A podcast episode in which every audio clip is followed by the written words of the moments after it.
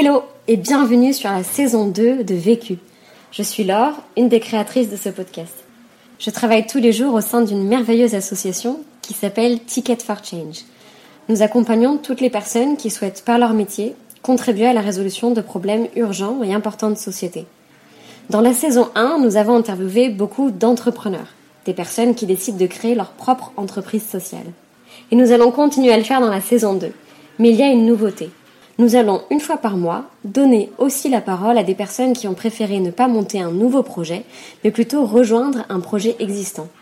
Ce sont par exemple des salariés d'entreprises sociales ou des personnes qui rejoignent une start-up en tant qu'associés. Ils mettent leurs talents et leurs expertises au service d'un projet qui a besoin de renfort, pour résoudre encore plus efficacement des problèmes urgents et importants de société.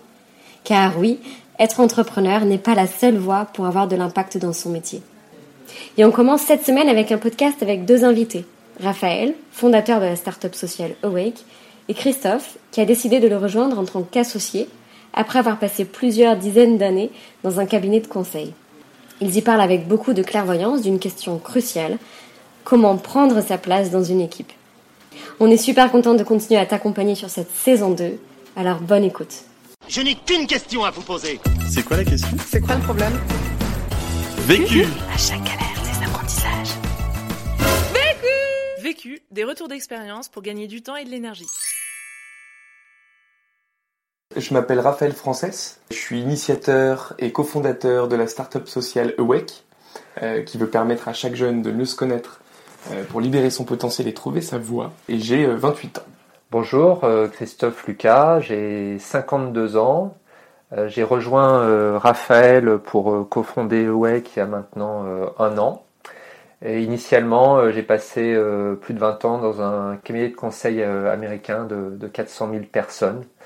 Et donc aujourd'hui, l'aventure m'amène à être avec deux associés, donc de passer de 400 000 personnes à, à trois personnes. Ça fait maintenant deux ans qu'on est en activité. On a travaillé avec une- un peu plus d'une trentaine de partenaires clients. On a accompagné à peu près euh, 1320, 30 jeunes aujourd'hui. Et on a pour objectif de faire à peu près euh, euh, 120, 140 000 euros de chiffre d'affaires pour, euh, pour l'année 2018. La question. Comment prendre sa place euh, dans une équipe, euh, dans un projet, Le vécu. Pourquoi nous on parle de ce sujet? Ben, Tout simplement, euh, déjà, alors ça se, ça se voit pas, ça s'entend peut-être. Euh, donc, euh, comme disait Raphaël, il a, il a 27 ans. J'en ai euh, 28 50, maintenant, 28 depuis depuis le 12 août. depuis le 12 août, il est né le même jour que mon fils est né, donc je peux m'en souvenir facilement. On pourrait penser que cette différence d'âge est un problème pour pour trouver sa place.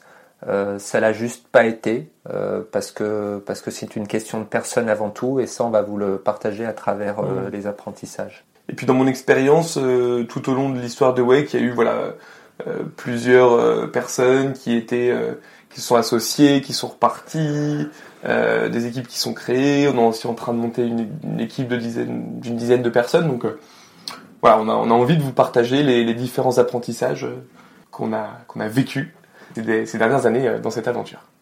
Premier apprentissage. Nous, ce qui nous a guidé, le premier apprentissage, c'est déjà une euh, vision euh, commune euh, de ce que on veut faire en termes d'impact social, comment le faire, et puis des, des valeurs partagées qui sont euh, beaucoup au travers la transparence et la confiance en l'autre. Voilà, ça c'est euh, c'est la base. Après, euh, il y a le fait d'avoir des compétences complémentaires parce que une équipe performante, ce sont des compétences euh, complémentaires aussi. En fait, dans les, dans les premiers temps, dans les premières rencontres, euh, lors des premières discussions en fait d'une possible association, euh, on a tout de suite en fait attaqué ce sujet-là. Voilà, que- quelle est ta vision Où est-ce qu'on veut amener le projet Qu'est-ce qui, qu'est-ce qui en fait dans notre trip quoi en fait hein, Qu'est-ce qu'on veut apporter aux autres Qu'est-ce qu'on veut apporter à la société c'est pareil pour les valeurs. Donc en fait, beaucoup d'échanges sur les premiers moments pour pour cette question-là. Pour savoir si on avait une vision partagée, euh, on n'a pas utilisé une méthode particulière. Chacun a juste exprimé comment il voulait impacter le monde. Raphaël avec des mots que je comprenais pas trop d'ailleurs, je me souviens, parce que parce que moi l'impact, le- l'entrepreneuriat euh, social et solidaire, je savais même pas à l'époque ce que c'était, ce que ça colportait, etc. Donc il l'a exprimé avec ces mots, ça m'a ça m'a fait vibrer, ça m'a fait bouger mes tripes et il exprimait avec des mots qui n'étaient pas les miens ce que je voulais, ce que je ressentais. Et puis euh, à mon tour, j'ai exprimé avec mes mots, mais un peu à la, Monsieur Jourdain, hein, sans savoir trop de quoi, je parlais, mais en tout cas ce qui me faisait euh, vibrer dans la vie, ce que j'avais envie de faire. Et euh, manifestement, euh, ben, Raphaël, euh, lui, l'a reçu, je dirais, ça l'a fait vibrer aussi. Donc pas une méthode, mais comme d'habitude, ressentir ce qu'on a au fond de soi, est-ce que ça vibre, est-ce que l'autre nous fait vibrer quand il s'exprime, et s'il y a une vibration, s'il y a quelque chose, il faut explorer ce qu'est cette vibration, parce que c'est des émotions qui peuvent aussi être négatives. Il faut savoir ce que c'est, mais en tout cas, en l'analysant, là, on comprend que oui, on a la même vision des choses. Je pense que concrètement, ce qu'on met aussi en place au quotidien dans l'équipe pour garder cette transparence et cette confiance, c'est deux choses. D'abord, on, on, fait des tours de bâton à chaque fois qu'on est tous les trois au bureau. Alors, un tour de bâton, c'est quoi hein? C'est euh, on prend euh, la majorité du temps un stylo, un petit un petit stylo euh, tout basique, et puis euh, bah, celui qui l'a en fait partage sa météo du, du, jour, sa météo du moment, comment je me sens, qu'est-ce qui se passe pour moi, voilà, est-ce que j'ai des problématiques ou pas, comment je vais.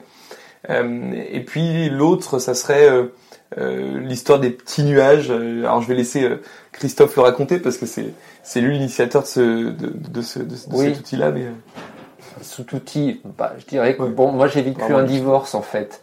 Et euh, un beau jour, mon ex-femme euh, m'annonce que bah, elle a plus d'amour pour moi et tout est fini. J'ai pas compris parce que moi tout allait bien. Euh, et, et, en fait, euh, là, j'ai réalisé après après discussion avec elle que il y avait un petit nuage qui, avec le temps, avait euh, avait grossi, grossi, grossi. Puis un jour, le tonnerre a grondé. Euh, elle m'a dit c'est fini et, et, et, et voilà, j'ai rien vu venir. Donc euh, je me suis dit là, euh, dorénavant, que ce soit dans ma vie personnelle ou dans ma vie professionnelle, je dirais toujours à l'autre, tu vois là, on commence une histoire ensemble, il y a un ciel bleu.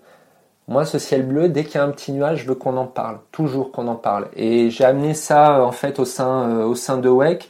Chaque fois qu'il y en a un de nous trois, Tristan, Raphaël ou moi, qui a un petit nuage par rapport à notre projet, euh, par rapport à des choses qui nous sont personnelles aussi, on l'amène, on en discute, on le dissipe et on continue. Donc pas de petit nuage, que du ciel bleu comme en ce moment. Deuxième apprentissage. Le deuxième apprentissage, euh, il est très lié au premier, hein, euh, c'est vraiment de bien communiquer, c'est de prendre des moments. Euh, voilà, nous on le fait avec le bâton de parole, mais ça peut être avec euh, d'autres choses. ça peut être aussi un moment informel, autour d'un café, d'une bière, dans la voiture, lors d'un voyage. Voilà, l'idée c'est vraiment de prendre des moments où on parle de ce qui se passe pour soi. Et donc la météo personnelle, c'est se dire tiens aujourd'hui je me sens comme ça, aujourd'hui je viens avec ce problème, je me sens fatigué, euh, j'ai eu euh, une dispute avec un tel, euh, j'ai voilà avec quoi je Ou viens aujourd'hui? Ou inversement, oui. Ça peut être aussi très bien. Euh, voilà, oui, euh, c'est le plus souvent, c'est le plus souvent, mais, mais c'est le plus souvent comme ça, et heureusement. Si on fait un tour de, de bâton euh, en début de comité de direction, ce qu'on fait toujours aussi en début de comité de direction, ça va être, bon, il y a l'agenda, mais je voudrais aussi vous partager tel sujet parce que, voilà. Donc, c'est euh, c'est vraiment le, le, le partage à travers la météo personnelle et euh, l'envie de, de dire quelque chose aux, aux autres à ce moment-là. Troisième apprentissage. Un autre apprentissage qu'on aimerait vous partager, très important à notre sens, c'est vraiment de bien se connaître pour gagner confiance, avoir confiance dans son unicité. Alors ce qu'on appelle l'unicité, c'est euh, voilà la singularité. hein. Euh, on est tous uniques et donc cette, cette unicité-là, quand on va la découvrir, quand, quand on se connaît bien, bah, ça nous permet en fait de euh, gagner en légitimité. Et donc euh, c'est cette logique de se dire qu'en se connaissant bien, en allant chercher ses comportements, euh, ses valeurs, ses motivations, sa façon de communiquer, peut-être aussi des choses qui sont passées dans l'enfance. Euh, en tout cas, c'est ce qui m'est arrivé. Hein, euh, c'est bah, on gagne confiance et on se sent légitime dans ce qu'on fait. Voilà. Euh, moi, ça m'a permis notamment avec Christophe bah, de pas me sentir euh, moins bien ou moins compétent ou voilà. Je suis comme je suis et j'ai apporté ce que j'ai apporté. Et Christophe a ce qu'il a, est ce qu'il est, et il a ce qu'il a apporté. Et c'est dans, c'est dans ces unicités-là qu'on peut arriver à créer une vraie équipe euh, performante. Malgré le fait que, que je sois plus jeune, parce qu'au final, cette différence d'âge, c'est pas important. La, la, réalité derrière ça, c'est qu'en fait, on est juste des êtres humains. Et c'est comment on arrive à se connecter à son humanité et à l'humanité de l'autre. Oui, et, pour extrapoler, euh, qu'il s'appelle Macron, qu'il s'appelle Zuckerberg ou qu'il soit un inconnu, Moi, j'ai mes richesses qui me sont propres, que lui n'a pas, et ces richesses, je peux les, lui apporter à tout moment. Ouais. Et puis ça te permet de bien prendre sa place en fait. Enfin, j'ai confiance en qui je suis, donc je vais proposer ce que je peux proposer, sans euh, commencer à m'auto-juger sur est-ce que je suis capable, est-ce que je peux, est-ce que j'ai le droit, est-ce que voilà. Pour illustrer, euh, on pourrait croire donc euh, venant de venant de d'Accenture avec euh, beaucoup d'expérience, euh, ayant rencontré les patrons du CAC 40, etc. Euh, Ouah, Raphaël, c'est quoi ce petit jeune? Il va pas m'apprendre l'entrepreneuriat social et solidaire. Alors, enfin, j'ai quand même. une posture d'un mec du 440 quand même. Ouais. mais ça, il le voit pas. Mais euh, c'est vrai. Attends, redresse-toi un peu quand même. Voilà. Euh, mais euh, mais mais Raphaël, il, il a il a sa connaissance euh, du développement personnel. Il a euh, plein d'années d'expérience euh, à travers aussi son enfance, puisque puisqu'avec des parents qui, qui, qui baignaient dans cet univers, et moi je me sens un petit, un débutant, et je l'écoute, je bois ses paroles, je, je bois son expérience. Enfin voilà, pour, pour moi, euh, je suis en apprentissage quand, quand je l'écoute, parce que c'est sa richesse, parce que c'est quelque chose qu'il a et que je n'ai pas. Voilà, donc ça c'est vrai à tout moment. Et du coup, à partir du moment où on se sent bien avec soi-même et on prend sa place, du coup, euh, en fait, tout, tout va se placer naturellement. La personne en face va aussi savoir quelle est sa place. Quatrième apprentissage. Et c'est le dernier apprentissage, mais euh, pour, euh, pour rebondir là-dessus, cette légitimité, ce sentiment qu'on a, c'est aussi parce qu'on sait que les autres sont dans cette, euh, je dirais, cette mouvance de bienveillance, de non-jugement, qui fait que on peut dire tout ce qu'on a à dire, puisqu'on n'est pas jugé par l'autre. Il va juste le prendre euh, comme ma singularité, comme euh, ma richesse ou comme mes problèmes du moment. Donc il y a aussi le, bien se connaître mutuellement qui est le, le dernier apprentissage qu'on veut partager avec vous. Qui est primordial, le, le bien connaître l'autre. Parce qu'en fait, c'est ce qui permet de pas forcément juger l'autre, ou de pas mal prendre une parole, ou, de considérer que l'idée ou la façon de faire de l'autre est, est con, parce que c'est vraiment ça qui se passe dans notre cerveau, hein, et c'est humain, il n'y a pas de jugement là-dessus. Mais voilà, c'est juste de se dire, bah tiens, sa façon de faire, elle est différente. En tant qu'entrepreneur, parfois, c'est pas facile, hein, ou dans une équipe, parce qu'on se dit, mais attends, mais comment il fait ça, lui euh, Qu'est-ce que c'est que cette façon de faire? Moi, je serais pas du tout comme ça. Il est lent, il est trop rapide, il est trop désorganisé, trop organisé. Bref, c'est pas comme on fait. Et comme c'est pas comme on fait, c'est pas bon ou c'est con. Bah non, en fait, c'est pas ça l'idée. C'est juste de savoir quand en fait on sait comment fonctionne l'autre, bah c'est beaucoup plus facile de dire ah ok, là je comprends. Sa façon de faire est différente de la mienne, ça me correspond pas forcément, mais je vais le laisser faire. Et d'expérience, quand on laisse faire, ça marche. Oui. L'exemple euh, frappant, euh, c'était, euh, je me souviens, chez l'avocat.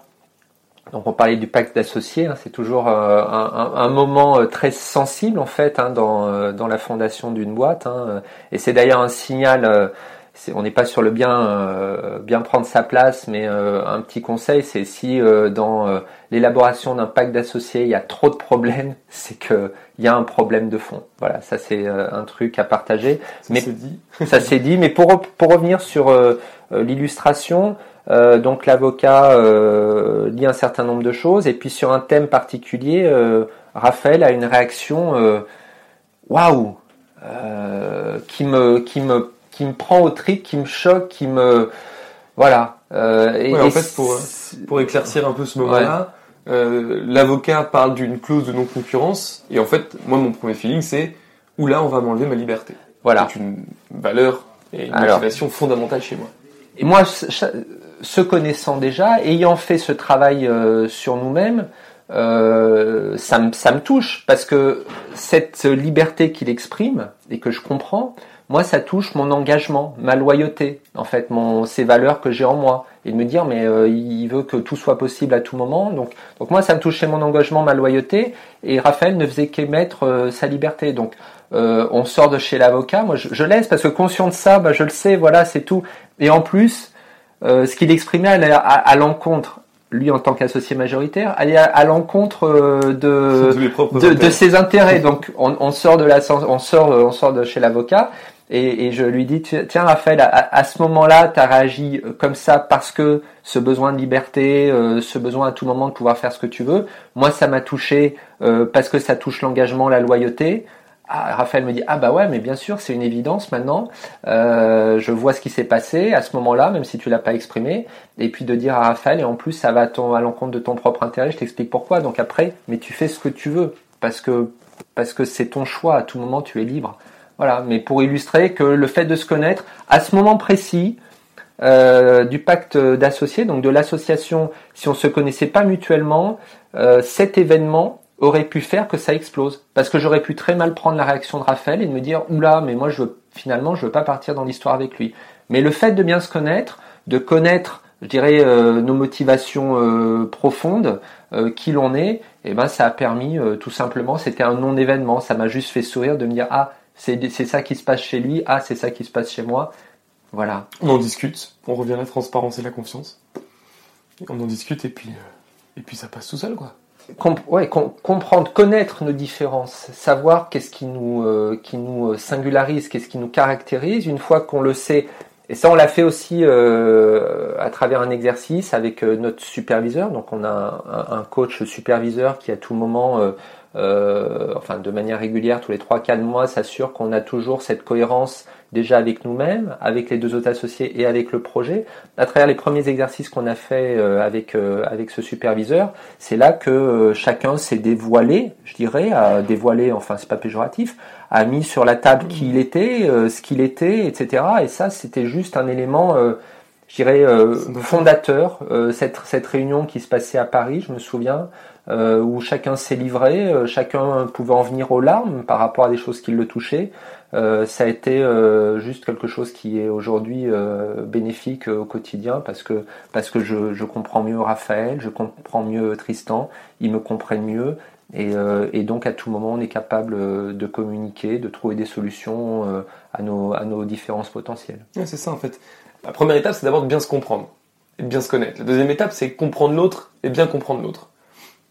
Quand on arrive à ça, déjà, euh, on arrive à une troisième étape qui est de se dire bon bah quand j'ai quand je me suis compris et quand j'ai compris l'autre, bah, je peux déjà pas forcément accepter, hein. parce que parfois c'est de se dire j'ai compris ce qui s'est passé pour toi, mais ça me va pas.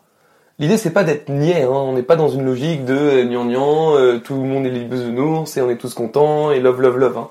L'idée il est aussi de se dire ok qu'est-ce qui se passe pour moi, qu'est-ce qui se passe pour lui, j'ai compris la situation, est-ce que je suis en capacité maintenant, je suis en capacité de savoir si je veux vraiment accepter ça ou pas? Elle est là prendre sa place. Alors petit conseil si vous n'avez pas accès à un coach. Alors ce qu'il faut savoir c'est que dans les connaissances de soi, le fait d'avoir quelqu'un en face de vous, c'est ce qu'on appelle l'effet miroir, c'est d'une importance primordiale. Il y a des bouquins qui existent, c'est très bien. Il y a des exercices sur internet qui existent, c'est très bien. Il y a le MOOC Ticket for Change dans le monde introspection.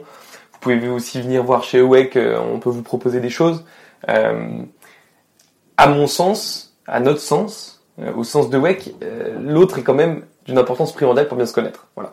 J'entends beaucoup de gens qui me disent euh, oui mais moi je travaille sur moi tout seul, euh, je lis des bouquins, je réfléchis sur moi et c'est très bien. Je veux dire c'est une super première étape. Mais à un moment donné en fait sans l'autre on peut pas avancer. On pourra pas parce qu'il y a aussi l'ego qui vient euh, mettre son petit grain de sel là-dedans et en fait nous cacher. Vraiment ça ça, hein, nous cacher la vue sur les réalités qu'on peut avoir à l'intérieur de nous. quoi.